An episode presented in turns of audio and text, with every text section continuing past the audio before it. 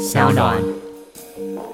有哪一些 podcast 节目让你听了心惊胆跳，却又回味无穷呢？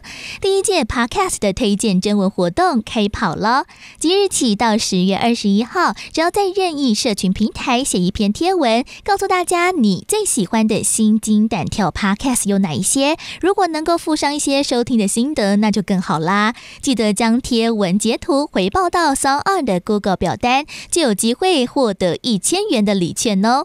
详细的活动办法，赶快看看本集下方的资讯栏吧。什么是真相？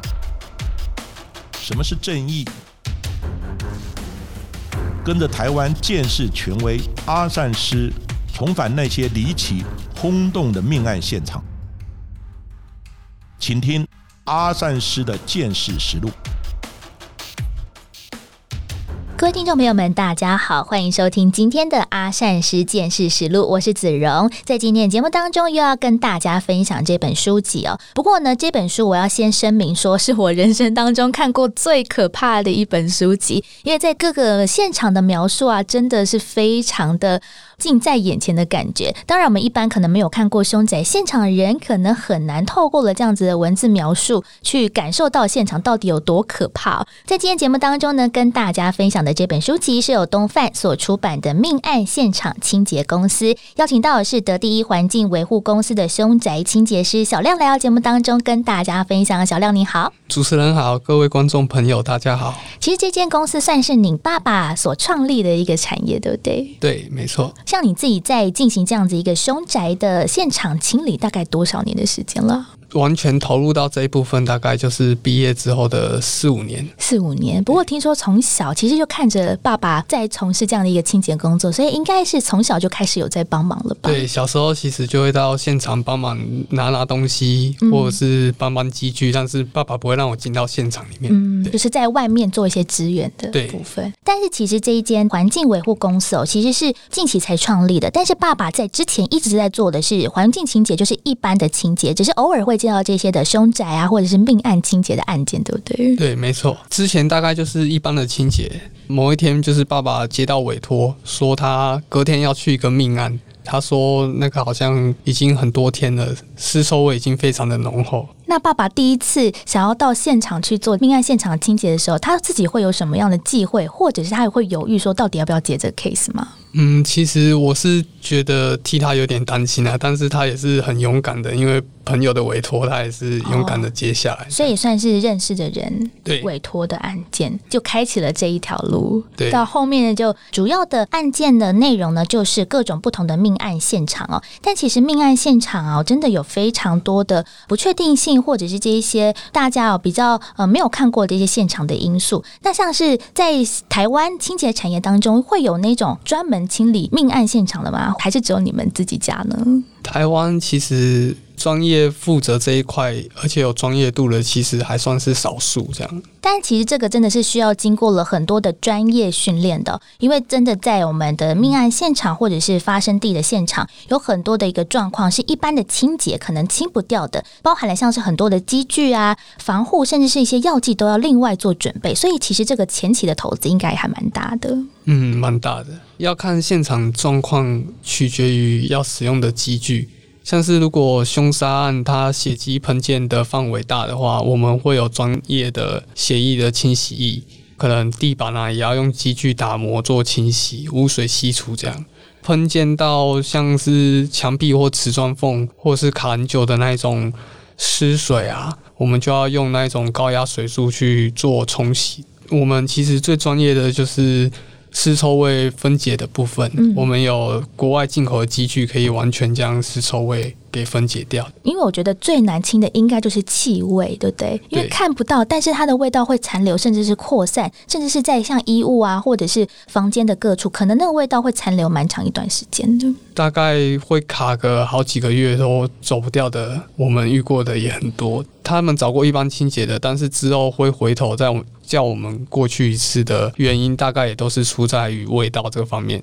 嗯，所以这个行业有其实专业性是非常重要的，就跟一般我们可能在做居家或清洁的时候，更加不同的是，我们在现场的处理人员，他们其实是非常专业，而且呢是身经百战，有很多的经验呢，可以来辅助我们这个案件的现场清洁。那像是在我们人员的维护上面，其实也是格外重要。可能尸体啊，不管是一天两天，或者是更多天，其实有的时候这些细菌啊，或者是这些的病媒蚊或者是蚊虫等等，其实也会影响到了。我们处理人员的健康，所以防护的装置也是不能少的耶。嗯，没错，像我们防护的装置就有防护衣、手套，还有我们有专业的氧气面罩，我们不必背着氧气筒。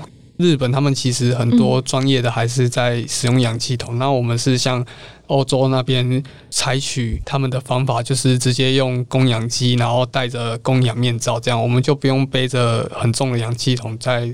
是做我们的清洁工作，这样像我们所知道的命案现场，它大体腐化出来，其实会伴随很多细菌啊，还有像是血液的传染性的疾病。其实我们命案清洁师都要非常的小心。如果一不注意，像我们前期防护措施其实还不是这么先进完备的时候，我们也常常感染到所谓的湿毒，像是皮肤病这样。所以在早期的设备跟现在又有所不同，现在一直不断在进化当中。对，这也是保护自己啦，工作时候的所需。但是像你自己哦，就从小其实跟着爸爸，从一般清洁啊，或者这些比较特殊案件的清洁，有开始慢慢跟随着他。然后现在呢，也是凶宅清洁师。但自己第一次进入到了呃事故的现场的时候，你还记得是什么样的案件，然后什么样的感觉吗？嗯，第一次到的现场是一个烧烫轻生的案件，其实它不是。非常的严重，因为它被发现的时间也算是比较快的，大概一两天就被发现了。但是到现场还是会被那个尸臭味给震撼到。嗯，对，那其实感受比较深刻的是。事后家属我们处理完之后，他是真的非常的感激来谢谢我们。其实那是我感受比较深刻的部分。这样，嗯，那所以第一次好像呢也还算蛮平安的都度过，对不对？对，因为像是其实还没踏进第一次的现场之前，就很常听闻爸爸跟同仁在讨论或者是分享他们处理过的一些案件。嗯。真正自己踏进去的时候，才会发现好像没有他们所说的内容这么可怕。所以，想要接爸爸这样子一个凶宅的清洁的时候，你自己不会有所抗拒吗？又想说，我真的要接吗？刚开始的时候，嗯，其实小时候一直听听听，那其实也变成我们家的家常事，就共同话题。对，共同话题。他们三不五时就会在讲哦，他们又克服了哪一个。难关哪一个棘手的案件？这样，嗯，对。那到长大真的要自己去接的时候，其实也没有这么的排斥。嗯，那像是你们基本上在接受到了可能新的一个委托案件的时候，会有什么样的处理步骤呢？嗯，处理步骤大概还是要看案件的内容，像是轻生跟凶杀，可能拿刀子砍的就会不一样。那通常前面那个病媒蚊的消毒跟最后的杀菌除味道是固定的，嗯，那中间可能使用的机具还有流程就会因案件的不同，呃，方式会有所不同，这样。嗯，那像是现场会不会有一些可能东西要协助整理的呢？嗯，有，像是通常往生者的个人物品，大部分家属都会觉得不必要当做废弃物丢弃这样。所以很多人就是眼不见为净，就希望你们把它一并处理掉的也有。嗯，对，大部分人都是叫我们丢弃掉，因为他们一来是触景伤情，对啊，也是。对，然后二来是他们可能真的觉得没必要，那也要清出一些空间，可以做其他的运用，这样。所以就是帮他们从前头的像是呃灭菌啊物品的整理，到后面的这个去除味道等等，就是这样一条龙的处理方式。嗯，那大概一次活动要出多少的人力呢？嗯，这个也是视案件部分而定。嗯，那像是腐化很久的案件，那它可能大体流出来的湿水，还有大体组织残留在地面上的部分就会比较多，那可能处理的时间就会。稍微更长一些，我们处理的人力也会配的比较多一点。一组人通常是三到四个。哦哦，对，那除了凶杀案件有血迹喷渍的话，其实我们通常在一两天之内就会尽快把将它完成。但在书籍当中，其实有提到一些比较大型的案件，像是黑道的砍杀，那可能面积啊或者是人数也比较多，那个清洁起来应该又是另外一个困扰的事情吧？嗯，对，那其实算是最难清的种类之一啊。嗯，对，因为通常那一种案件血迹喷渍的范围非常的多，那可能墙壁啊、天花板，还有一些家具的部分都会沾染到。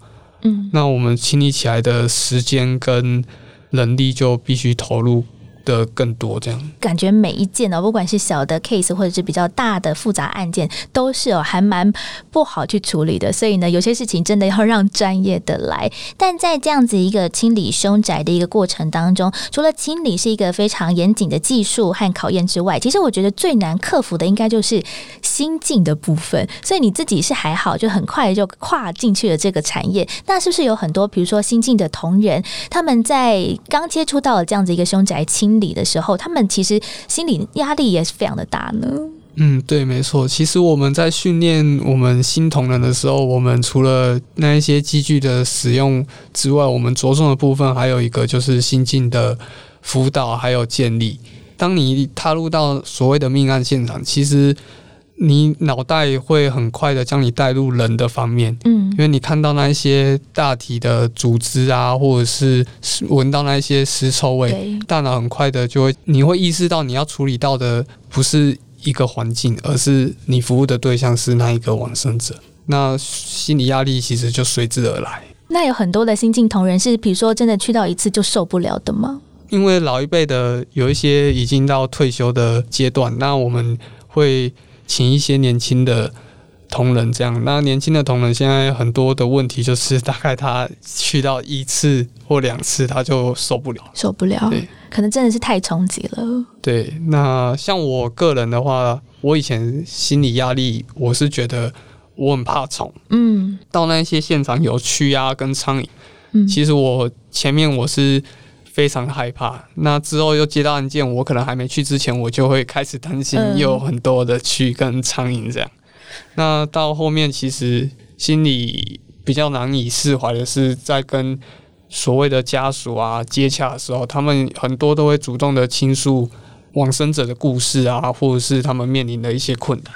嗯那之后可能回到家，你就会不断的去回想今天处理案件它背后的故事。嗯有时候会一直想，一直想，就会没办法忘记，这是现在心里面临的比较困难的点之一。嗯，而且每个案件可能都会有很多不同的故事，像是有些可能是亲生的案件的话，其实我觉得常常哦都是一个比较可能困难的环境，或者是真的是走投无路了。但其实我觉得你们家公司有一个非常感恩的地方，就是其实也帮助这一些可能比较经济弱势或家庭弱势的人，也是协助他们去这样子清理，但是着收了一块钱的费用而已。嗯，这算是一个比较特殊的案件，就是在过年期间，那我们就接到一通电话，他跟我们说他们过年都找不到公司还有在开，然后他就是找上了我爸爸。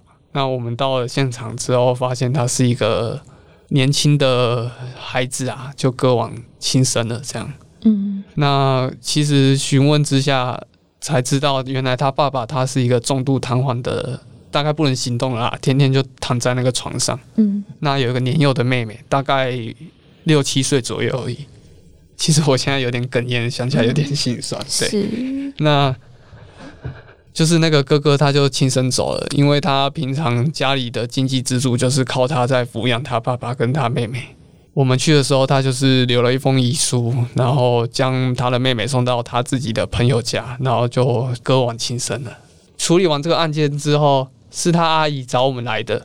那过了几个月，他阿姨又打电话来，我们原本以为他是要感谢我们，然后想不到他是叫我们又去到同一个现场一次。这次是他妹妹得知事情的真相之后，他妹妹竟然也在家中就是学电视这样上吊，一个年幼很年轻的他就自己这样上吊这样。嗯，天哪，对，然后我们真的是也是于心不忍啊。然后他们家经济状况虽然有阿姨在算是支援，但是其实阿姨也有自己的家庭，也是没办法完全的给予多大的帮助。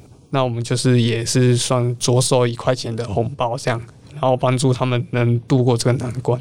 嗯，对。像这本书籍哦，除了叫做“命案现场清洁公司”之外，其实它的副标题哦叫做“比起湿水、血迹、蛆虫更难清洁的是人心”。所以，不管是我们的事故的家属，他们要抚平这样的一个伤痛，或者是呢有一些的人心险恶，其实你们在公司当中也看到了不少。像是其实哦，在很多的案件委托的时候，有些案子你们可能一看就觉得这个案件可能不单纯，所以你们就会在做很多的后续追踪。会不会有那种你们觉得这个案件真的太奇怪，你们拒绝的案例呢？嗯，有，像是有一些人打电话来，他就直接询问说，能不能清洁到监视小组验不出来，这样。这个就是非法了了吧？对啊，这样就一听就是觉得有问题。嗯，那有一些就是不让我们到现场去估价，这样就只发了照片过来。那可以看到浴室啊，其实都是血。那他就是宣称是自残。嗯，可是我们叫他提供所谓的证明的话，他其实也拿不出什么证明。那我们其实对这些案件，如果抱有疑虑的话，我们就会去拒绝。嗯，就感觉是案情不单纯，可能是要找你们来灭证的。对，那真的有接触过，比如说你们做完了，但是还是充满着很多问号的案件吗？嗯，是有，但是其实他都有提供所谓的死亡证明给我们看。像我遇过一个案件是，它是一个类似豪宅，嗯，那它地下室其实有算是酒窖，可以存放红酒。哇，好高级哦！然后他就是老婆在那边上吊，我们去清的时候，其实因为上吊通常我们就是遇到案件，就是他可能上吊的地点，他会留一些所谓的排泄物跟尸水。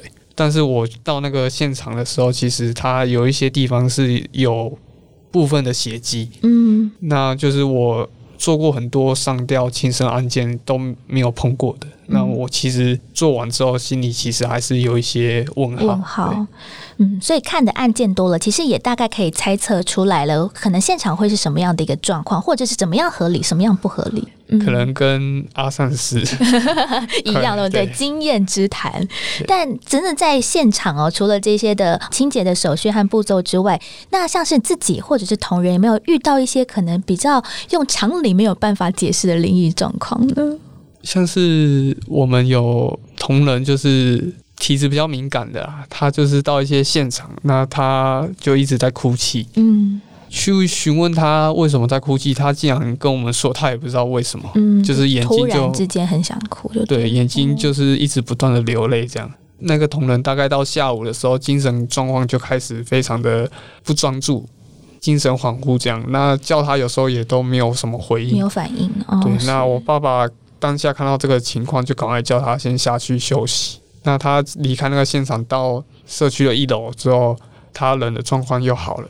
隔了一段时间，他又上来想要继续的完成作业的时候，一到那一个楼层，眼泪又不断的滑下来。嗯，所以就是体质敏感的同仁，可能会对于现场的感应会更加强烈。嗯，对。那事后他有到庙里拜拜，里面有师傅跟他说，可能是他跟往生者的磁场比较近，可能往生者有一些事情要拜托他什么的。那像是你们自己会有什么样的工作的禁忌吗？像是我们在工作现场，就是保持尊敬的心，不会去嬉笑。嗯，那我们也不会叫对方的本名，哦，因为是，因为我们曾经有同事，他就是在现场一直叫某某某某某某。那他们两个骑车回家，就是看到一些好像不干净的东西，然后也发生了车祸，这样。哇，所以就是主要还是叫一些比如说昵称啊或什么为主。对对对，我们通常就是以水果来代称一个暗号。那像是比如案件处理完之后，会到庙宇去走一走，或者是每个不同的宗教，可能自己的信仰会有一些仪式吗？嗯，像我们有基督教的同仁，也有道教的同仁。我们现在大概就是大家都会一起到我们家附近的庙里拜拜，不管是基督教或者是道教的。对他们都是愿意一起去参与这个工作完的活动，这样所以大家基本上都还是会一起去去走一走一走。会安心一点。但因为真的遇到的案件呢，或者是 case 的类型有非常的多，那像是你们平常最常遇到的可能往生者的类型或者是案件，大概又是哪一些呢？最常遇到的大概就是轻生的跟独居老人，嗯，像是这阵子比较那个小鬼的事情。对，对，就是独居老人，他可能自己在家居住，那洗完澡或者是地板比较滑，他经不起摔倒，那一摔倒可能撞到头或者是哪边，一错过那个救援时机，其实一样的事就发生了。嗯，孤独哦这件事情其实不一定是那么的负面，但是呢，真的要特别注意到就是呢自己的身体啊，或者是安全的一个状况。那像是你自己在案场遇过最难处理的类型又是什么呢？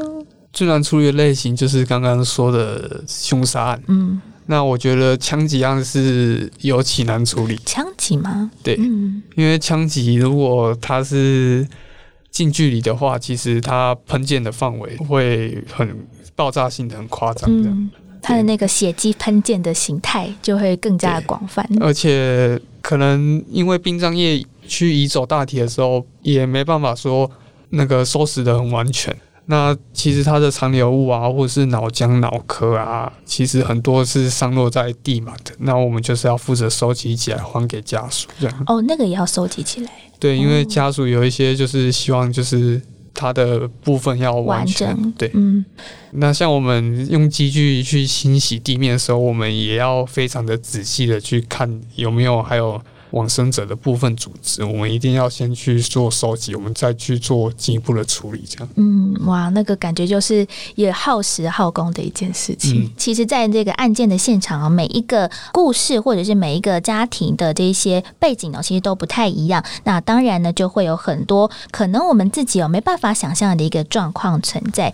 那其实呢，在这个书籍当中有谈到了很多，当然是现场的非常严峻的一个故事之外，其实有的时候我是周边的邻里，因为呢也可能很忌讳说啊，有可能往生者啊，可能经过他们家的附近，或者是呢共用了走道啊、电梯等等的，所以你们在清理的时候，有的时候也会受到了像是邻居的阻挠。像是有一些社区，它就会禁止我们使用电梯，嗯可能我们就是可能要把机具啊、走楼梯放上去，这样。嗯像是乡下，其实他们会比较热心。如果发生这种事，其实左邻右舍帮忙的会有很多，但是都市就比较冷漠一点。对，这是说实在的经验谈。那像是我遇过一个比较难以置信的案件是，他是一对夫妻啦，那老婆是在国外的高管，然后也少回家，因为工作的关系。那老公他有忧郁症，之后也是在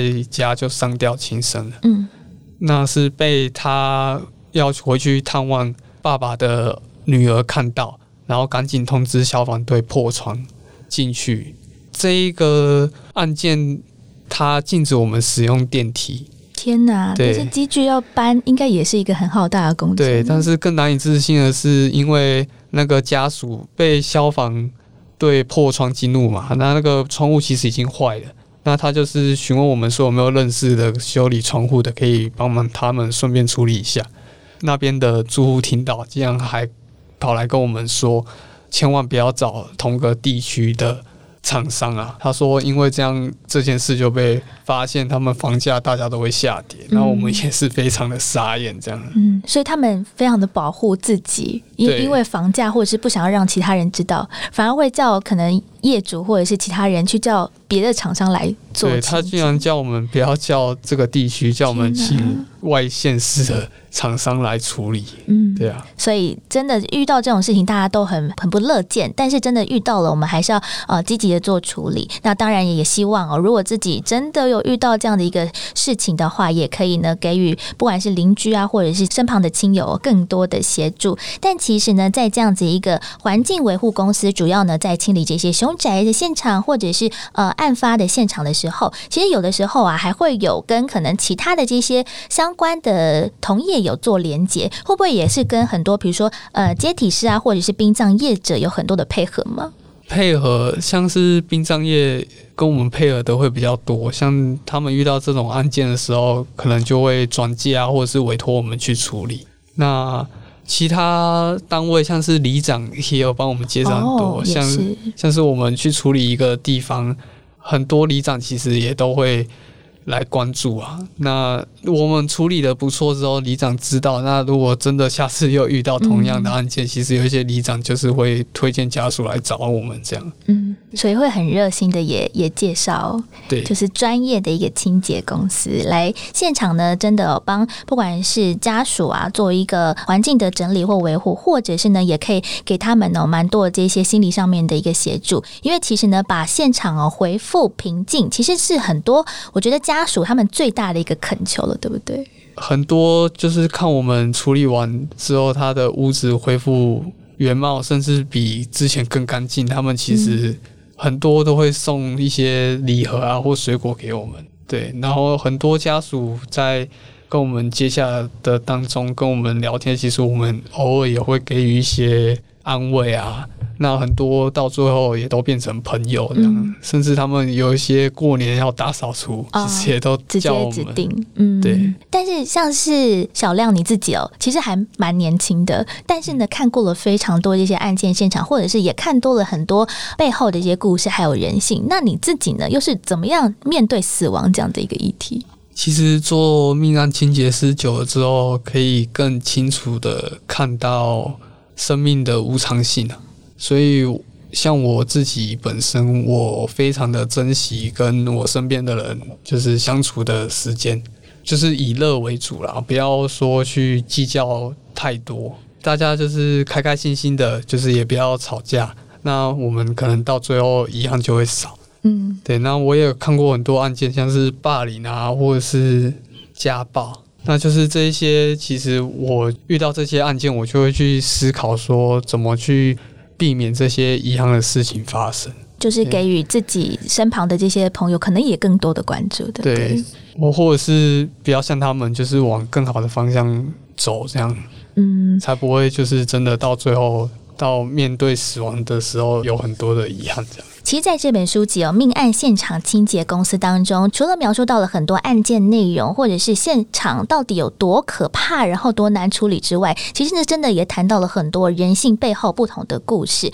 那当然呢，如果大家有兴趣的话呢，可以来购买这本书籍哦，来看到了各种不同的人生体悟。不过，其实在这本书籍当中有另外一个，其实也还蛮感动的事情，在我们出版的这个时间已经大概一年多了嘛，那当然呢，销售的成绩也是非常的好。不过呢，在私底下也听小亮说啊，这个部分的版税其实也是会把它来捐助做公益的。嗯，对，没错。嗯因为像我哥哥他其实有那个身心障碍，那我们就是打算把部分的版税拿来回馈员工，部分就是捐给我们身心障碍相关的公益团体，像是育成基金会或者是喜安儿基金会这样。太棒了！所以呢，请所有的听众朋友们，如果自己有能力的话呢，就给我们这本书籍多多的支持了。在今天的节目当中，跟大家分享的这本书籍是由东贩所出版的《命案现场清洁公司》。在今天节目当中呢，邀请到就是小亮来到节目当中跟大家分享，谢谢小亮。好，谢谢主持人。